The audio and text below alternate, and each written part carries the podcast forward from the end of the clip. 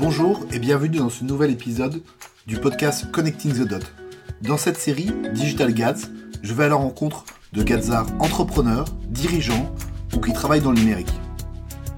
Aujourd'hui, je suis très heureux de recevoir Alain Roumignac, PDG de Manpower Group en France.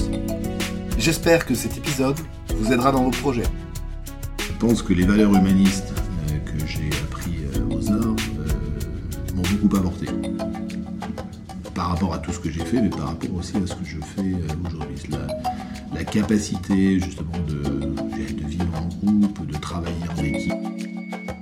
Aujourd'hui, nous allons parler de l'expérience d'Alain, d'essayer de décrypter la fonction de président d'un grand groupe.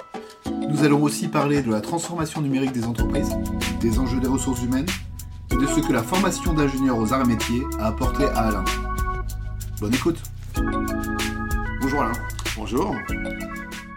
Alain, euh, merci d'avoir accepté mon invitation pour nous faire partager ton expérience. Tu es ingénieur et métiers, tu es de la promotion Bordeaux 80, tu as travaillé 21 ans chez IBM et depuis 2012 tu es le président de Manpower Group en France. Tu es également engagé dans la lutte contre l'exclusion en tant le vice-président de la fondation FAS. Pour donner quelques chiffres, Manpower en France, c'est 5 milliards de chiffre d'affaires, 8500 collaborateurs permanents et plus de 110 000 intérimaires. La première question que je voudrais te poser, tu es ingénieur à métier, tourné vers l'industrie, donc non spécialiste des ressources humaines. Comment devient-on président de Manpower euh, Group et donc spécialiste des ressources humaines? Je crois que d'abord, euh, chaque carrière, c'est un concours de circonstances. Voilà, donc euh, après, on pourra revenir sur toutes les étapes. Et peut-être c'est le message que je peux passer, c'est à un moment, il y a des opportunités qui se présentent, il y a des choix qui sont pour partie rationnels et pour partie qui sont euh, des coups de cœur et qui, euh, un jour, t'amènent là, où tu es après 35 euh, ans de, vie professionnelle. Donc ça, c'est le premier sujet. Et puis le second sujet, c'est parce que je me suis construit tout au long, sans doute de ma scolarité, on y reviendra peut-être, puis de ma vie professionnelle, ce qui m'a amené d'abord à diriger des entreprises de plus, et des organisations de plus en plus importantes, de, en ayant démarré euh, chez IBM, de comprendre euh, ce qui est devenu le numérique, ce qu'on appelait l'informatique à l'époque. Et, euh, c'est clair qu'aujourd'hui, dans nos stratégies et nos, nos capacités de, réussir, l'intégration des technologies numériques au service de notre stratégie et de notre business sont, sont importants. Donc je pense que c'est un, des facteurs important de ce que je fais au, jour le jour, qui est comment est-ce que je dois adapter ma stratégie pour tirer au mieux parti de l'ensemble du numérique voilà ce qui, ce qui m'a sans doute euh, conduit, euh, conduit là aujourd'hui. Euh. Si tu peux nous parler justement de ton, quotidien. Alors mon quotidien, la première chose, moi j'ai deux, trois règles dans ma façon d'opérer. La première, je vais commencer par celle-là, c'est de ne pas faire le boulot des gens qui me reportent. Donc je suis dans un modèle extrêmement délégatif. Donc j'ai aujourd'hui 8 direct report. Euh, et donc le premier sujet, euh, je m'assure d'abord qu'ils ont les compétences, les moyens de réaliser la mission que je leur donne. Donc ça c'est le, le premier sujet. Le deuxième sujet, je m'assure que moi, plus eux, on travaille véritablement en équipe. Et qu'il n'y a pas des silos, des gens euh, qui jouent les uns contre les autres ou qui jouent pour eux. Ensuite, je passe à peu près 30% de mon temps à l'extérieur de l'entreprise, alors, et pas simplement avec, avec mes clients, mais euh, parce que nous sommes une profession, en particulier sur le travail temporaire, qui est euh, très dépendante de la législation sociale. Donc je passe 30% de mon temps en lobbying. Euh, j'ai mes habitudes au ministère du Travail. pour l'anecdote, on se tutoie avec la ministre du Travail, bon, que je connaissais depuis 100 ans, mais c'est important de, de, travailler sur, sur ces sujets-là. Et puis, euh, j'essaye de bien comprendre et de passer du temps pour comprendre le monde dans lequel nous sommes, faire du benchmarking par rapport à ma concurrence. Est-ce que les autres font mieux que moi euh, et pourquoi et comment est-ce qu'il faut que je m'adapte? J'essaie de rencontrer un client par jour, on va dire cinq par semaine, euh, parce qu'il me renvoie aussi un effet miroir sur quelles sont leurs attentes, Est-ce qu'on est capable d'y répondre oui ou non? Et en particulier en fonction de cette analyse du marché, de ce que font mes concurrents, de ce que attendent mes clients, ça me permet donc d'aligner ma stratégie. Et enfin, le dernier sujet qu'on a déjà évoqué, qui est le sujet du, digital, c'est euh, aujourd'hui comment sont en train d'évoluer les business models, en quoi est-ce que la technologie euh, va, euh, peut nous permettre d'être plus efficace pour répondre à l'attente de nos clients et d'être meilleur que la concurrence, et donc pour essayer de tracer la route? Puis, une fois qu'on a tracé cette route, c'est est-ce que lorsqu'on est en train de, d'exécuter notre stratégie, est-ce qu'on est en ligne dans l'exécution? Est-ce que ça nous permet d'atteindre les objectifs qui sont les nôtres? Bon, voilà quelques éléments qui font, euh, on va dire, euh, aujourd'hui mon quotidien. Est-ce que c'est pas difficile, euh, président d'un grand groupe, de ne pas être coupé du terrain? Ça peut l'être. Bon, on essaye, nous, d'être le plus réactif possible et avec, on a réduit de façon extrêmement importante le nombre de couches entre le terrain et, et, moi, et la présidence. Donc, on essaie de faire plusieurs choses. Donc, je te dis, le premier sujet, c'est rencontrer des clients. Et d'ailleurs, quand on rencontre des clients, on rencontre des équipes, puisque pour, euh, quand chaque fois que je rencontre des clients, euh, j'ai un brief de la part de mes équipes. Souvent, je leur fais un compte-rendu. Parfois, elles sont là avec moi. Donc, j'ai ce, premier contact. Le second contact, euh, j'essaie d'aller régulièrement au contact de mes équipes que ce soit en région parisienne ou, en province. Depuis euh, le début de l'année, euh, je suis allé euh, à des endroits très divers. bon, rencontrer des équipes en région parisienne, mais je suis allé à Laval, au Havre, à Lyon. je suis dans moins d'un mois à Limoges. je suis allé à Nice. Je suis allé à Cannes. donc pour être au contact, comprendre ce que d'abord comprendre ce que mes équipes attendent et puis, euh, et puis leur repasser le message de qu'est-ce que j'attends d'eux. Donc, euh, c'est toujours un risque, euh, en particulier parce que j'ai évoqué l'aspect du lobbying. Il se fait que lié à notre position, je suis relativement sollicité pour aussi aller dans les médias, et ça peut agir comme un aimant. Donc il faut trouver justement ce, ce, juste équilibre. Tu parles d'un monde en pleine mutation. En 2019, quelles sont les nouvelles qualités que doit avoir un président d'un grand groupe? Bah, Je crois que d'abord, ce qu'il faut, c'est. Euh, le premier sujet, c'est que je pense qu'il faut rassurer euh, ses équipes. Je pense que ce qu'il faut, c'est. Moi, je crois qu'il y a. je pense que c'est ce qu'on essaie de faire, bah, surtout quand on est euh, depuis six ans. Puis en plus, moi, il y a une culture d'entreprise où. sans doute parce qu'on a eu un président emblématique ici qui a créé la première agence et qui a créé la millième. Et même s'il a quitté l'entreprise depuis plus, de 15 ans, son souvenir reste, reste important. Donc le, le rôle de président est, euh, quelque chose de, de, relativement important. Donc le premier sujet, c'est, c'est que nos équipes, elles aient le sentiment qu'on sache où on va. Et que dans un monde qui est en grande mutation, euh, on est plus en mesure de capter les opportunités que ce monde est en train de nous présenter, euh, plutôt que d'avoir beaucoup de risques qui sont liés à tout, ça. Donc euh, voilà, il faut avoir une ligne directrice, s'y tenir, et sur la durée. Et donc ça, décide pour ça quand même de, de, passer beaucoup de temps pour définir une vision et, et qui soit suffisamment pertinente. Et, ça fait partie du job. Et d'ailleurs, puis à la limite, bah, si on se trompe, alors soit on a la capacité de s'adapter, mais je pense que d'ailleurs on n'a pas la capacité de s'adapter deux fois. Après on dégage. Donc ça, fait partie de la règle du jeu. Donc savoir donc une vision, la mettre en œuvre, euh, être au contact de l'ensemble des équipes, euh, que quand on leur parle, euh, quand on leur parle, ça leur parle. Et à partir de ce moment-là, et encore une fois, être bien connecté, comprendre ce qui est en train de se passer, intégrer ce que sont les, signaux faibles de ce qui va être le changement demain pour pouvoir commencer à, infléchir nos stratégies. Sachant que le plus complexe, c'est pas d'ailleurs de faire les grands changements, c'est de les mettre en œuvre sur le terrain. Qu'on appelle le change management, c'est ce qui est le plus critique. Ça prend du temps euh, dans nos organisations et souvent des organisations très décentralisées avec un réseau de 700 agences pour que ce soit euh, tout ce que l'on met en œuvre, ce soit déployé de façon homogène sur, euh, sur l'ensemble de nos agences. Ça prend du temps. Donc c'est pour ça qu'il faut être très en amont et gérer le changement dans la continuité, jamais dans l'urgence et c'est comme ça que, pour l'instant, on réussit euh, raisonnablement bien. Très bien. Euh, en tant que dirigeant, euh, un sujet qui est intéressant. Comment tu prends les décisions Comment sont prises les décisions au sein du groupe? Alors, elles sont prises, bon, d'abord, moi, après, j'ai bien sûr une structure à laquelle je, je réfère, mais nous sommes dans un groupe extrêmement décentralisé. Donc, 99% des décisions, elles sont prises ici.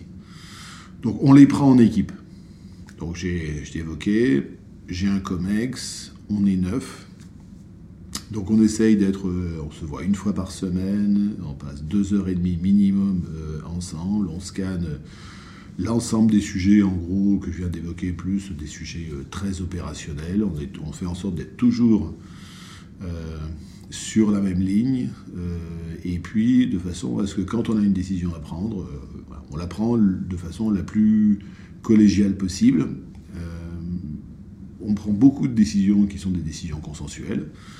Et puis un certain nombre de fois, je peux avoir des, gens qui ont des avis différents, et après c'est à moi de, trancher par rapport à ça. Donc mais euh, moi, j'essaie de ne pas avoir un exercice solitaire du pouvoir. Je crois beaucoup à la dynamique d'équipe. Euh, et je m'assure aussi d'ailleurs que les membres euh, de mon équipe savent travailler en équipe. Donc c'est pour ça qu'on a par exemple un coach pour notre COMEX, pas pour moi, pour notre COMEX, sur le travail de la dynamique d'équipe pour faire en sorte qu'on soit toujours euh, plus apte à, prendre nos décisions, et puis, parce que de temps en temps on a quand même des, ennuis, et parfois des ennuis sévères, donc il faut qu'on soit capable de gérer des crises. Et donc qu'à ce moment-là, on ne commence pas à se rejeter la faute sur les uns et les autres, et donc, euh, et de travailler en équipe. Et si j'ai le sentiment d'ailleurs qu'à un moment, euh, et si par exemple j'avais le sentiment qu'il y avait quelqu'un dans l'équipe qui ne jouait pas le jeu, je serais obligé de m'en séparer. Dans, le livre que tu as publié en 2016, le titre c'est Digital, emploi et compétences, Terre Nouvelle, droit devant, pas facile à dire, que tu as coécrit avec euh, Gérard qui est aujourd'hui euh, maintenant le, euh, le président de SAP France. Tu dédies un chapitre complet à l'évolution du, du, rôle de dirigeant et de leader. Tu as déjà en partie répondu. pour toi, être leader aujourd'hui, qu'est-ce que ça veut dire? Mais comment ce rôle va évoluer demain? Bon, euh, alors après, je, ça reviendra peut-être sur, sur ce qui est ma, formation, mm. mais euh, et, ce que sont mes valeurs. D'abord, euh, je crois que, j'ai commencé à l'évoquer, je crois que dans, le monde dans lequel on vit, il ne peut pas y avoir d'exercice solitaire du pouvoir. Donc, et il faut être, il y, a plusieurs sujets, donc il faut être très connecté. Bon, d'abord, j'ai vers l'extérieur quand je tourne connexions au sens réseaux sociaux et ainsi de suite, mm. parce que il faut être capable de d'irriguer un peu toutes ces idées, euh, de façon relativement globale. Mon patron de la com dit euh, euh, le président, c'est un média, donc il faut le gérer. il faut, je pense qu'il faut avoir une certaine exemplarité. il, ne faut pas avoir une certaine exemplarité, il faut, jouer au maximum sur l'exemplarité.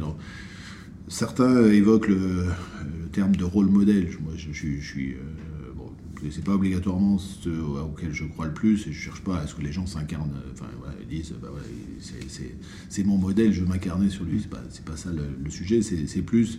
D'abord, je pense qu'il faut être exemplaire. Euh, ne jamais demander aux autres ce que l'on ne se demande pas à soi-même. Sur, sur plein de sujets, euh, ça peut passer sur des sujets bien sûr qui sont toujours euh, sur le devant de la scène et qui peut être polémique, que ce soit des sujets de rémunération, euh, que ce soit sur des, sujets des sujets d'engagement, euh, hein, et entre autres, ben, c'est être au contact, encore une fois, des équipes, des clients.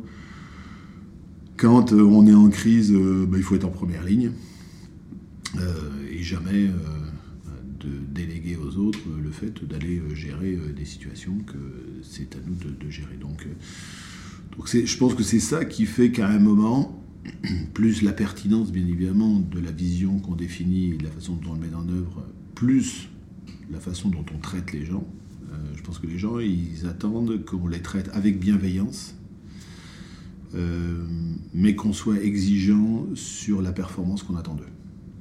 Euh, et donc, ce qu'il faut, c'est d'un côté bienveillant, mais il faut savoir trancher lorsque il faut, il faut trancher. Donc voilà, ce sont un certain nombre d'éléments et de valeurs qui font que je crois qu'on peut être un dirigeant en ligne avec ce que sont ses, attentes. Et puis, et puis on vit dans un monde euh, qui est fait d'écosystèmes et où il faut euh, toujours être en, train de travailler, de faire des partenariats avec les uns les autres. Euh, l'entreprise elle-même est obligée de s'ouvrir à d'autres pour être capable de délivrer ce qu'elle doit délivrer par rapport à, ses clients. Et donc il faut savoir travailler avec les autres en confiance pour le bénéfice mutuel et pas chercher à, à, les rouler ou pour son propre bénéfice voilà un certain nombre d'éléments qui, euh, en tout cas moi c'est la façon dont j'essaie d'exercer euh, la façon dont je fais, et, globalement quand je regarde des dirigeants, euh, ceux qui réussissent sont plutôt ceux qui, qui, ont cette approche et qui à chaque fois est quand même teinté d'humilité. Tu parles beaucoup de valeurs, c'est peut-être l'occasion de revenir sur, sur la formation d'ingénieur à métier. Qu'est-ce que la formation aux arts métiers t'a apporté? Je crois que d'abord, là où je suis, alors c'est peut-être aussi lié au travail que nous, que nous faisons, à la culture de cette entreprise, parce que, entre autres, sur nos activités de travail temporaire, on travaille beaucoup avec des gens euh, qui ont des difficultés à s'insérer sur le monde du travail, donc euh, qu'il faut qu'on aide. bien sûr, c'est notre business que de les mettre à disposition de nos clients et, d'en retirer un bénéfice. Mais euh, d'ailleurs, pour être capable d'en retirer un bénéfice, il faut qu'on soit capable de les aider. Donc il y a des valeurs humaines qui sont euh, extrêmement fortes dans cette, euh, dans cette entreprise. Et peut-être que si ça m'a amené à à peu près réussir, euh, ou en tout cas, ce que je dis souvent, ça fait maintenant six ans et demi que je suis à la tête de cette entreprise, et si j'y ai survécu pendant six ans et demi, je pense que les valeurs humanistes que j'ai appris aux arts m'ont beaucoup apporté.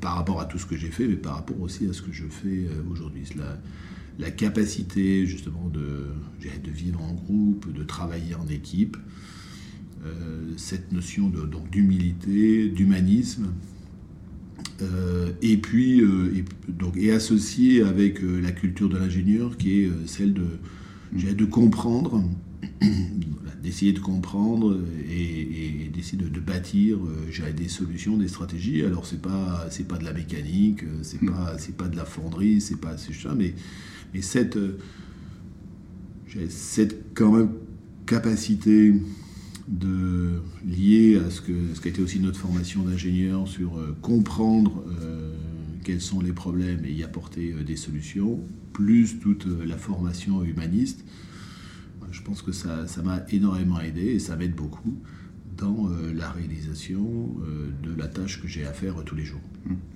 Et si justement tu pouvais donner un, conseil à des gens, des, ingénieurs, euh, Gaza ou, pas, qui sont à l'école, pour orienter leur carrière? C'est ce que j'ai un peu dit hein, au mm. début. C'est, euh, je crois qu'une carrière, c'est fait de choix rationnels et de coups de cœur. C'est un mix entre les deux. Mm. Je crois que d'ailleurs, il ne faut pas trop le rationaliser. parce, que, euh, parce que la vie n'est pas que rationnelle. Et en particulier, lorsqu'on travaille avec des gens, la patte humaine n'est pas rationnelle. Elle n'est pas. Mm. En tout cas, moins qu'on le que parfois on le voudrait. Tout à fait. Donc, euh, il y a plusieurs sujets euh, et qui me semblent être aujourd'hui euh, les qualités qu'il faut. la première, c'est la, la, première, c'est la curiosité. Il faut être curieux et aller chercher de nouveaux environnements qui aide d'ailleurs à découvrir. Plus on est curieux, plus on élargit le spectre sur lequel on opère, et plus on a de chances de trouver euh, des endroits justement où on a des coups de cœur et où on a envie de se, de se positionner. Euh, voilà, donc c'est. Et, puis, euh, je crois que c'est. c'est un sujet que j'essaye de beaucoup pousser et que j'ai beaucoup poussé ici avec mes équipes, c'est la notion de. c'est d'avoir son destin en main. Ne jamais subir. C'est pas toujours simple, mais je vois de temps en temps euh, trop de gens qui sont malheureux parce qu'ils subissent. Et on peut subir parce qu'on euh, est dans un, environnement où on a beaucoup de pression. Euh, donc il faut toujours se mettre dans une situation, c'est que quand on, on subit et qu'on a le sentiment de devenir malheureux, c'est d'avoir la possibilité d'aller faire autre chose. je pense que les jeunes générations, d'ailleurs, sont sans doute plus ouvertes à ces sujets-là que, que la mienne où sans doute on avait capable, une capacité à, subir de façon plus importante. Mais euh, ce que je dis souvent, c'est quand vous êtes sous pression, que vous, vous subissez un jour ou l'autre, vous me pardonnerez cette expression, vous avez rendez-vous avec des emmerdes. Donc, à ce moment-là, il faut reprendre son destin en main. Ok, c'est plus l'environnement dans lequel je suis, dans lequel j'ai envie d'être. Donc, soit dans mon entreprise, j'ai les opportunités d'aller faire autre chose, soit je les ai pas, je pars, je vais faire autre chose. Sinon, euh, quelque part, justement, si on subit trop la pression, si on est malheureux, je pense que c'est très compliqué à ce moment-là, justement, d'être curieux. On se renferme sur soi-même. Euh, son employabilité baisse, et là encore, on a rendez-vous avec des Donc, euh, voilà, faut être curieux, faut, et il faut toujours avoir cette idée qu'on veut avoir son destin en main. Moi, j'ai eu la chance dans un premier temps, euh, pendant 20 ans chez IBM, de faire des choses très diverses, très variées, et que chaque fois que je commençais à m'ennuyer, on me proposait des choses différentes et qui me permettaient de, progresser. et le jour où euh, j'ai eu le sentiment que j'étais au bout de cette histoire, euh, je suis parti. Et ce qui était, quand on a fait 21 ans dans une entreprise, et aussi emblématique à l'époque, IBM, c'est pas obligatoirement simple, et pas toujours compris par tout le monde, et j'ai super bien fait de le faire. Mmh. au bout de 4 ans, dans l'entreprise à laquelle j'étais, euh, j'avais le sentiment d'être un peu au bout et d'être bridé. Euh, je suis parti, euh, je suis parti sur, sur des projets plutôt personnels. et puis l'opportunité est arrivée que je puisse rentrer dans le groupe Manpower et ça m'a amené où je suis aujourd'hui. Donc, mm. c'est, encore une fois, c'était la, seule rationalité dans le, dans le choix. C'était à un moment, voilà, je suis au bout d'une histoire, il, faut que, il faut que je m'en aille parce que sinon je vais, je vais mm. avoir des problèmes. Et mais justement, quand on est 21 ans dans une, entreprise, on est, fortement confortable. C'est pas difficile de sortir de cette zone de confort Ça peut l'être, mais euh, quand tu as fait 20 ans, tu sais qu'il t'en reste 20 ans encore à faire. Donc il faut toujours aussi essayer de se projeter. Et c'est quand je fais du, coaching de, dans mes équipes ou de dirigeants extérieurs, je dis voilà, dans 5 ans, tu es quoi? Tu fais quoi? Euh, et je vois trop de gens d'ailleurs qui se retrouvent dans des situations et qui peuvent être de ma génération, qui se trouvent dans des situations euh, dramatiques parce qu'ils ont toujours bossé dans la même boîte, ils ne sont jamais mis en, cause. Bon, ça roulait, à un moment d'ailleurs, il s'était fait mettre un peu, un peu, placardisé, donc, euh, et donc à ce moment-là, bah, il ne développe plus de compétences. ils se prennent une balle à 55, 58 ans, et puis finalement, bah, qu'est-ce que je peux faire? Je ne sais pas donc euh, tout ça, il faut être quand même de nature à l'anticiper, euh, d'autant plus qu'il va y avoir des carrières et les carrières euh, s'allongent. Donc c'est donc il faut donc enfin et faut jamais enfin ça sert pas à grand chose de regarder derrière soi et ce qu'on a fait. Mm. Ça, aide, mais surtout c'est comment est-ce que je me projette? Et je le dis y compris avec un certain nombre de, de gens où moi, quand j'embauche ici des gens, parfois ça les déstabilise, mais je leur dis écoutez, euh, très bien, euh, bon, voilà, le, job, voilà la mission. Euh, écoutez, bah, rendez-vous, bah, si vous faites très bien votre truc, rendez-vous dans 3 à 5 ans, puis on verra. soit j'aurai autre chose à vous proposer et ça vous intéressera, soit ce que je vous propose, ça vous intéresse pas. Hein, dans ce cas-là, bon, ben, le mieux, ce serait qu'on se, se, sépare. je, suis toujours surpris, y compris d'ailleurs dans mes managers certain nombre de fois, ils viennent et présenter des solutions pour un certain nombre de personnes. Je dis, ok, mais ça nous emmène où? Est-ce que, est que quand on fait ça, euh, euh, on est euh, à l'aise et on dit, oui, cette personne, ça nous l'emmène jusqu'à la retraite? Ah non, tu as raison. donc, donc, il faut, et en tant que manager, c'est comment les gens que je manage, est-ce que je, je suis toujours en train de les développer pour faire en sorte que leur employabilité, leur utilité à l'intérieur de l'entreprise reste importante. Ou, quand on, ou soi-même, il faut se poser ces mêmes questions, parce que ben, le monde dans lequel on vit est trop dur. Euh, à un moment, quand on devient sous-performant, et euh, eh ben, obligatoirement on est éjecté. donc tout ça, il faut être capable de, de l'anticiper pour toujours être performant, soit à l'intérieur de l'entreprise, soit sur, euh, sur le marché. Les nouvelles générations, eux, ont une habitude de changer plus régulièrement d'entreprise.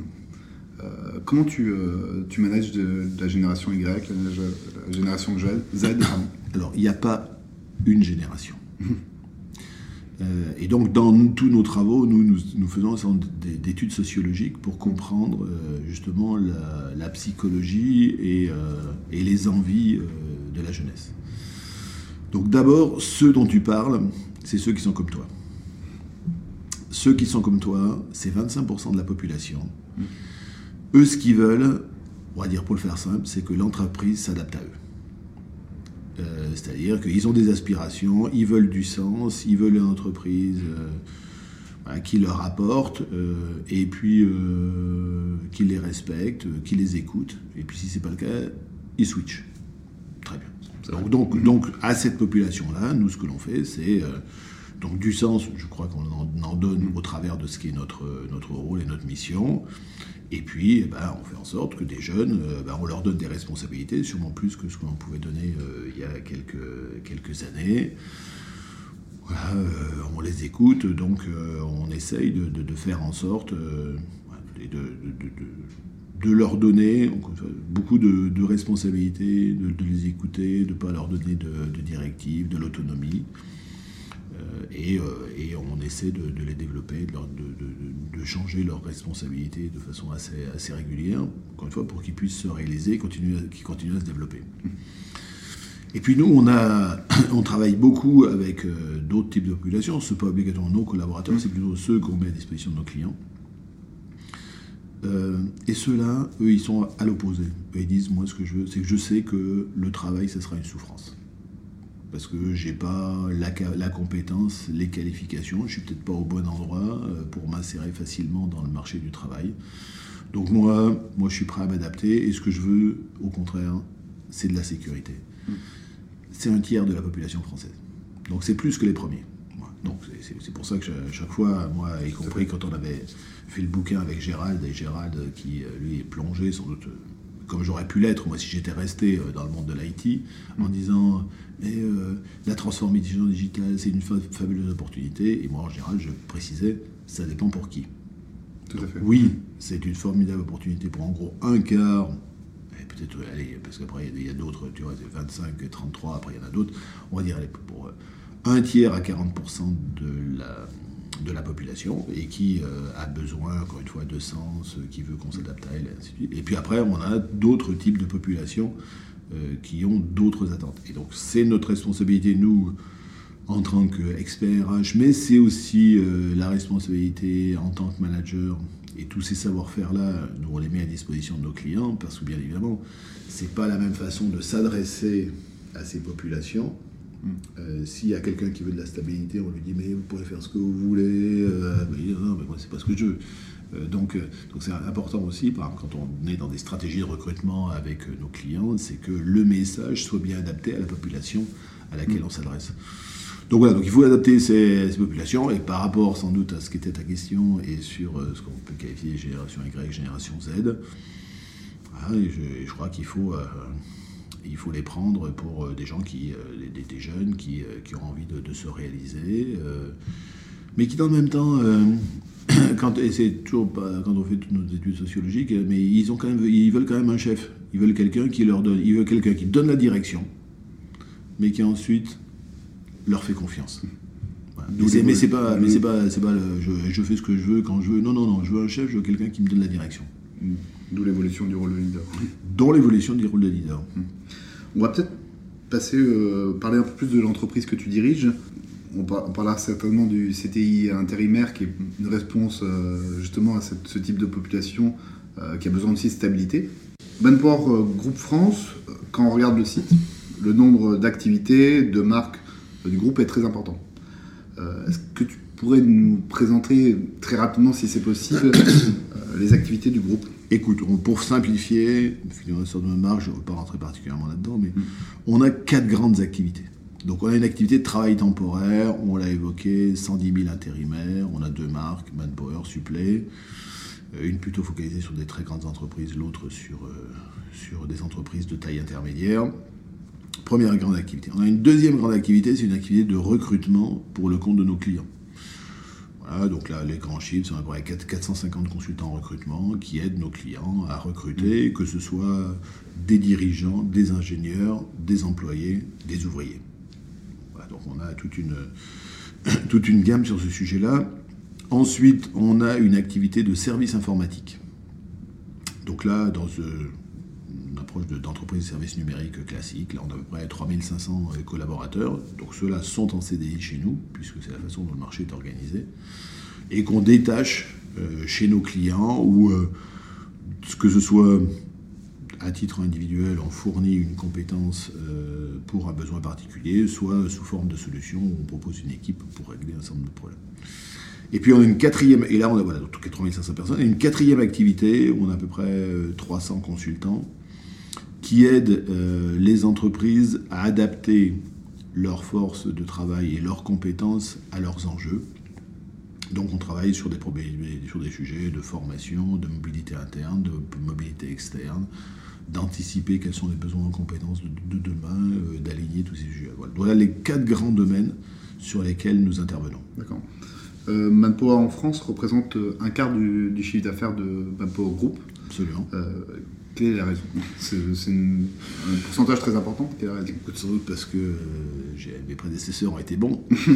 Mais c'est vrai, c'est assez atypique pour une entreprise dont le siège est aux États-Unis et qui, qui, est cotée au New York Stock Exchange. Donc on fait un peu plus, on fait 27% du chiffre d'affaires du groupe. Et, et, surtout, on fait plus de deux fois le chiffre d'affaires que l'on fait aux US. La grande différence, euh, c'est vraiment une différence de part de marché.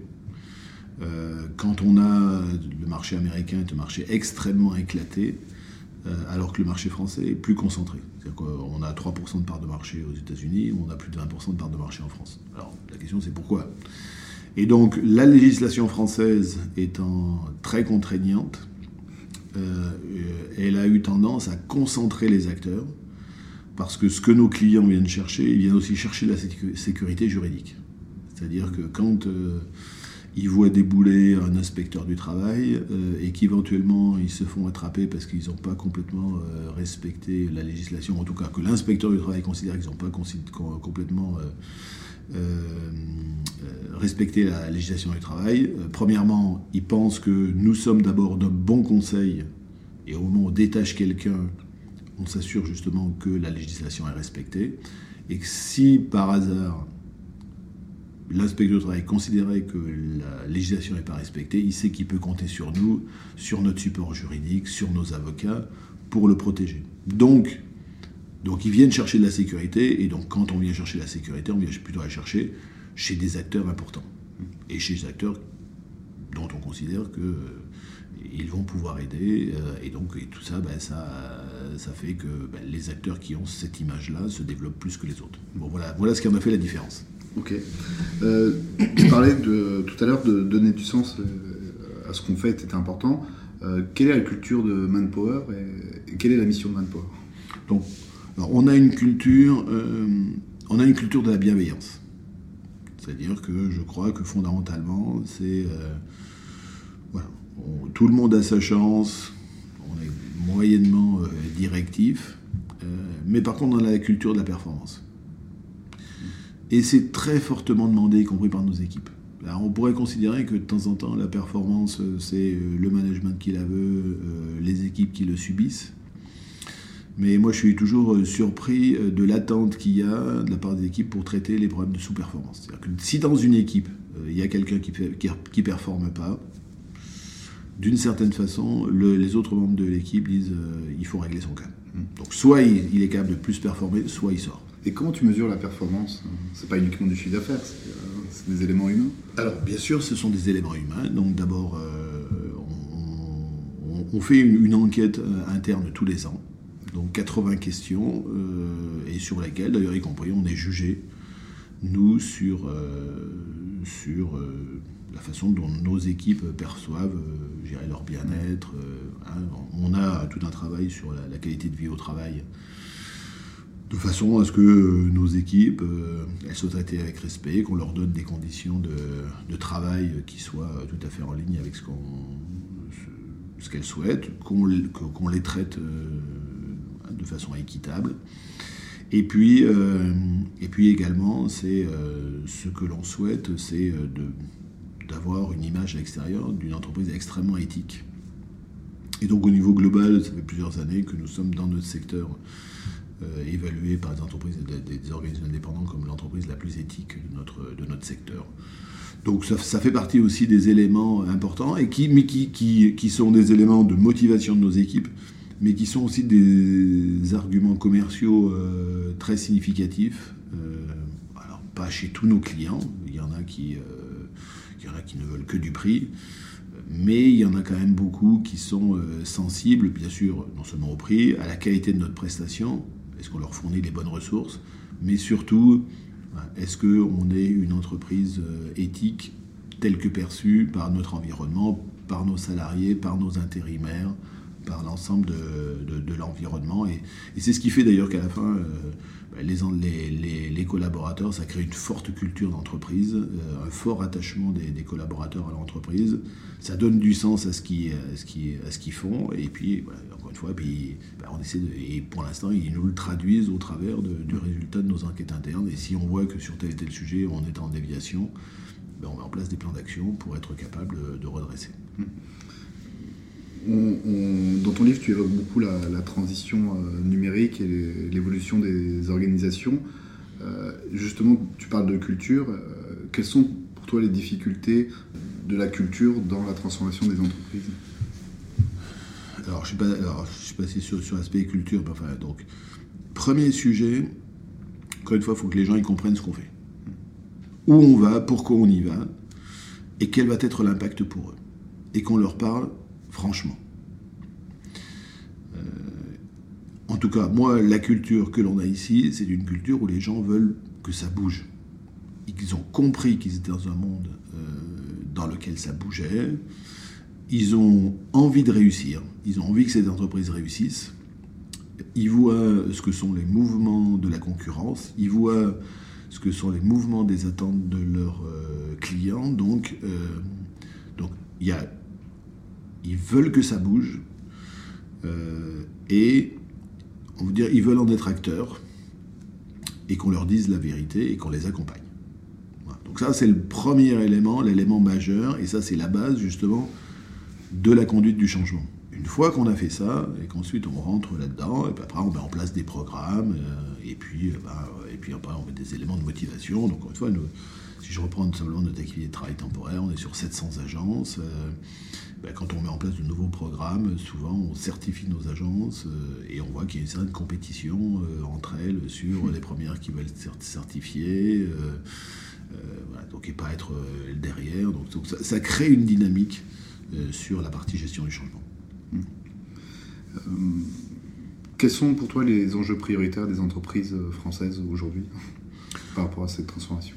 Ben, D'abord, je pense que c'est comprendre il y, a plusieurs éléments. Le premier, c'est euh, quelque part, c'est comprendre où le monde va euh, et en quoi est-ce qu'il faut transformer l'entreprise pour utiliser au mieux l'ensemble des possibilités de la technologie.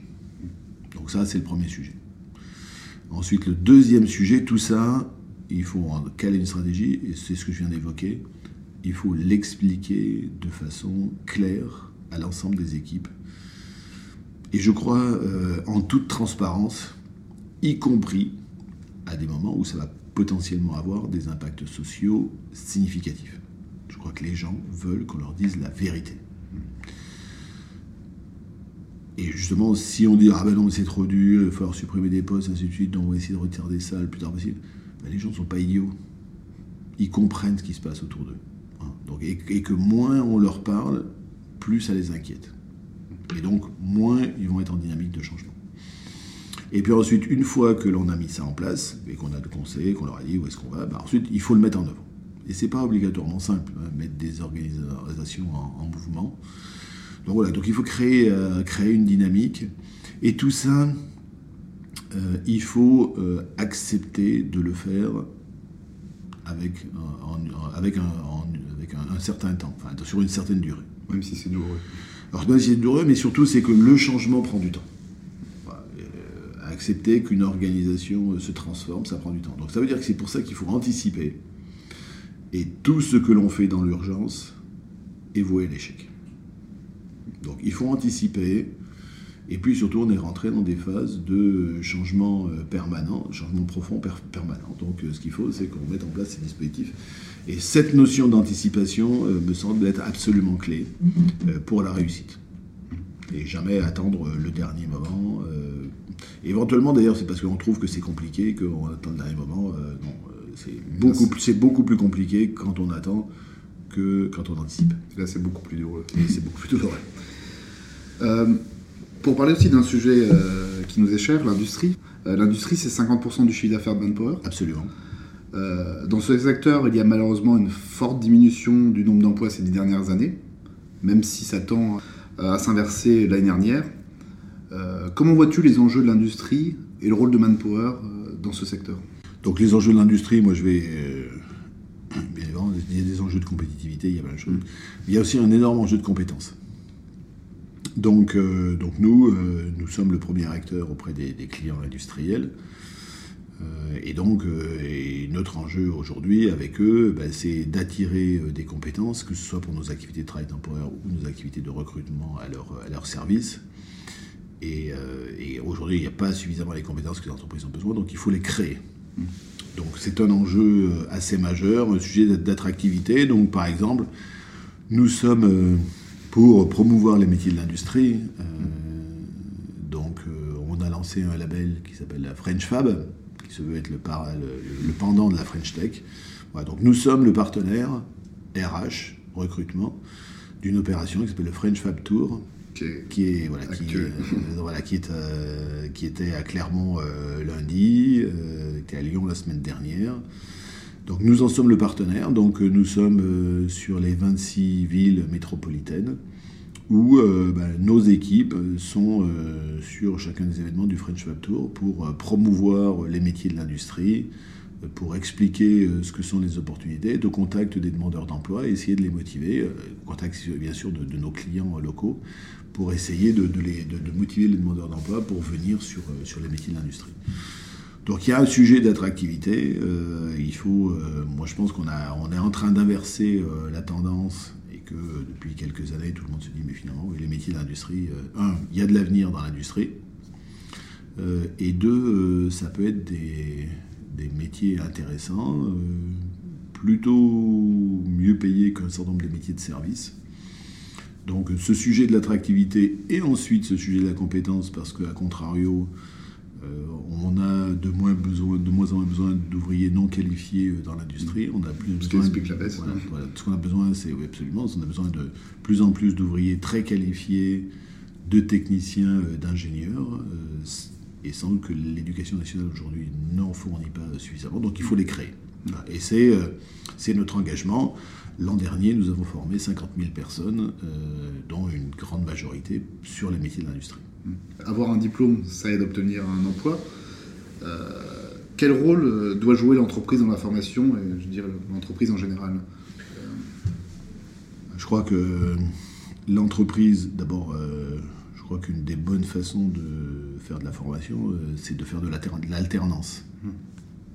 Donc, et l'alternance nécessite le fait que l'entreprise soit, soit impliquée. Et donc, je, il faut que les entreprises soient de plus en plus impliquées. Alors, en, particulier, sans doute sur les métiers d'ouvriers, euh, où un certain nombre de fois, euh, il y a des jeunes qui voudraient faire de l'apprentissage et qui ne trouvent pas euh, d'entreprise qui, peut les, qui peut les prendre. Donc c'est le rôle, un de nos rôles d'entreprise que d'être capable de fournir des opportunités, en particulier dans l'industrie, à tous ces jeunes qui voudraient aller vers ces métiers-là, et de façon à ce qu'ils puissent euh, ensuite avoir une entreprise qui puisse les, occuper. Et puis il faut que, je crois que aujourd'hui l'éducation nationale commence à s'ouvrir euh, aux entreprises pour que les entreprises expriment ce que sont leurs besoins, ce que sont leurs, attentes. Je pense que pendant tout un certain moment, euh, l'éducation nationale était assez hermétique à ces sujets-là. Je crois qu'aujourd'hui, on comprend bien que euh, si on veut que donner euh, des emplois aux gens, aux jeunes lorsqu'ils sortent de l'école, il faut encore une fois, faut-il qu'on soit à peu près aligné entre les besoins des entreprises et ce que les jeunes que forme l'éducation nationale. Et puis, euh, et puis mais cet, ajustement ne peut pas être euh, vraiment un pour un, parce que les temps de l'entreprise ne sont pas ceux de l'éducation nationale. Il faut l'accepter. il faut l'accepter. Donc il faut, comprendre qu'à un moment, ok, on ne trouve pas les compétences qui sortent, ben, c'est peut-être pas très grave. il faut regarder quels sont les gens qui, ont le potentiel, qui ont le savoir-être, et puis accepter euh, de, les, de, les, reformer au moment où ils rentrent dans l'entreprise. Euh, je pense que les entreprises sur ces 10, 15, 20 dernières années euh, ont beaucoup délaissé la formation initiale peut-être parce qu'elles considèrent qu'elles n'ont pas des marges qui leur permettent, et ainsi de suite. Mais je pense qu'il faut qu'elles se réapproprient la formation initiale à l'intérieur d'entreprise. Et puis, de toute façon, les métiers vont changer de façon, de façon beaucoup plus importante. Donc, ça veut dire que l'entreprise, faudrait que tout au long de la carrière des gens, elle soit capable d'adapter leurs compétences. Donc, ce sera un enjeu assez majeur. Donc, autant commencer dès la, formation initiale dans par l'arrivée dans l'entreprise. Très bien. Euh, pour revenir maintenant à ton parcours, est-ce que tu peux nous partager un, échec que tu as eu dans ta carrière et ce que tu en as retiré? Écoute, oui, une carrière n'est jamais linéaire. Euh, alors il y en a qui disent euh, qu'ils ont toujours réussi. moi, ça n'a pas été mon cas. voilà, donc, et en particulier chez IBM, je suis passé par des hauts et des bas. et parfois, j'ai ma carrière qui a plutôt été ascensionnelle. elle a subi euh, des, coups un peu d'arrêt. Euh, et je veux dire, euh, et sans doute de ma part, par manque d'ambition. Alors quand je dis d'ambition, c'est pas l'ambition, c'est pas c'est pas de, vouloir bouffer les autres. et Dieu sait si ça peut arriver. Et si j'ai connu ce, monde-là, j'irais chez IBM à un moment qui cherchait à embaucher des gens très brillants et obligatoirement et ça faisait un peu marigot de crocodile, et c'était le plus gros qui, qui, qui, qui progressait. Mais euh, sans doute parce que je pense que euh, un certain nombre de fois, euh, chaque fois que j'ai voulu me satisfaire de ce que je faisais, j'ai été en danger.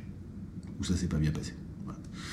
Et chaque fois que j'ai été exigeant avec moi-même et que je me suis, entre guillemets, obligé à tirer le meilleur de moi-même, ça s'est bien passé.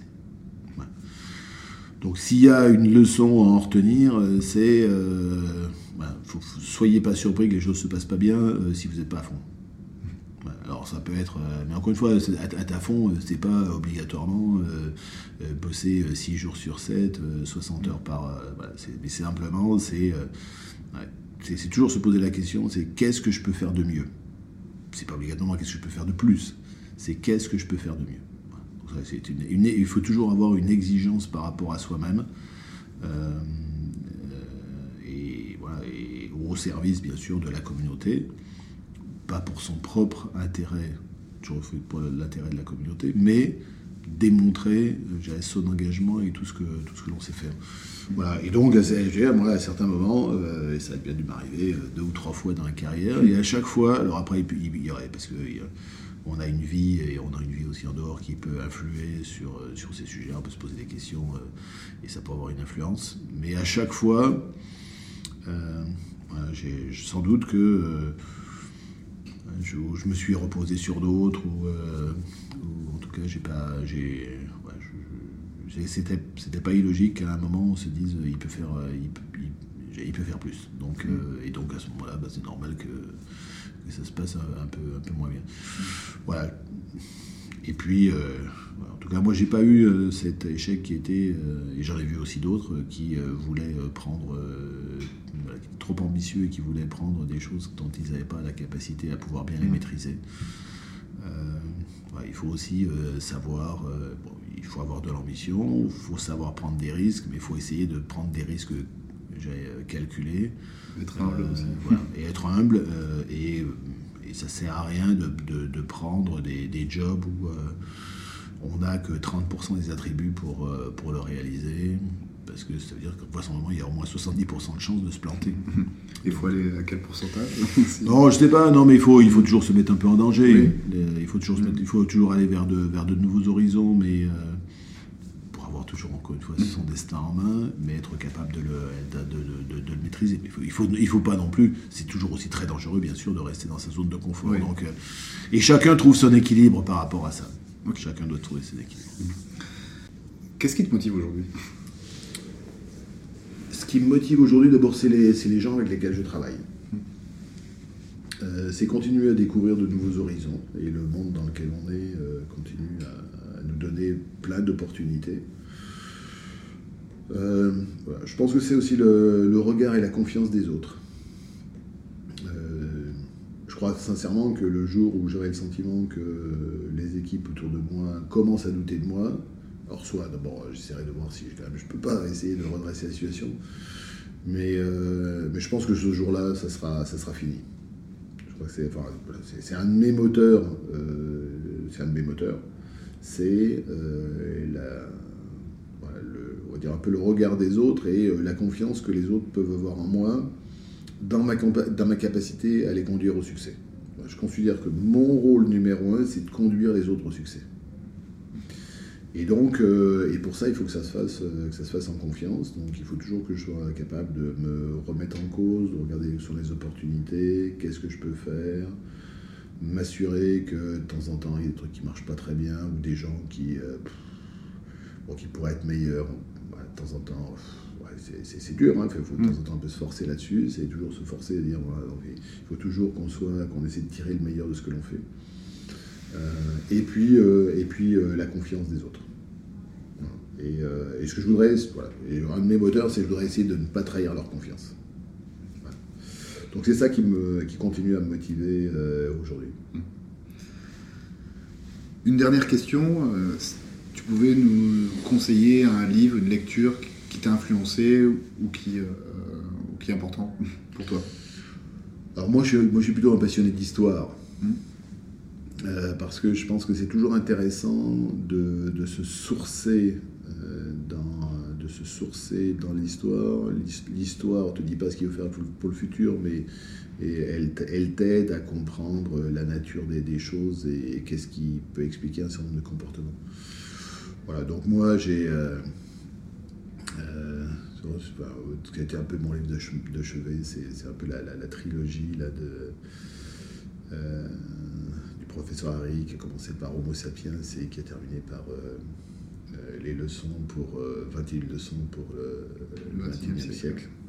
Et donc, euh, et qui j'ai trouvé était euh, extrêmement intéressant, euh, extrêmement pertinent pour comprendre d'où on vient, justement ce que sont nos enjeux et, en essayant de comprendre comment a été l'évolution des choses, ça peut aider à, à trouver des, des solutions pour le futur.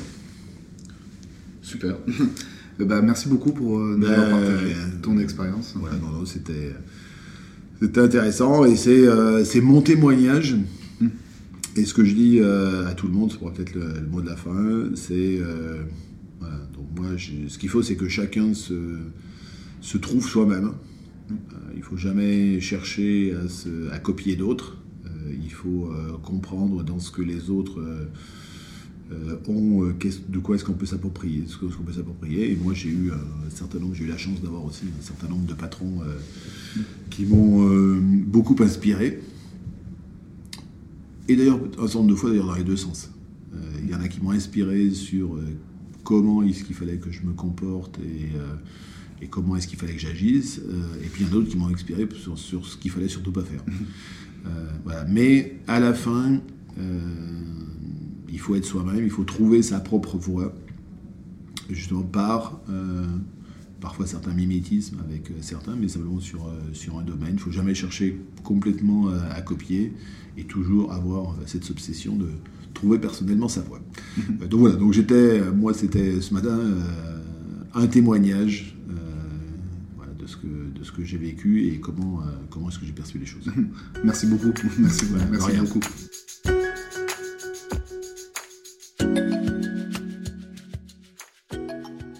Si vous êtes arrivé jusque-là, c'est que vous avez certainement aimé ce podcast.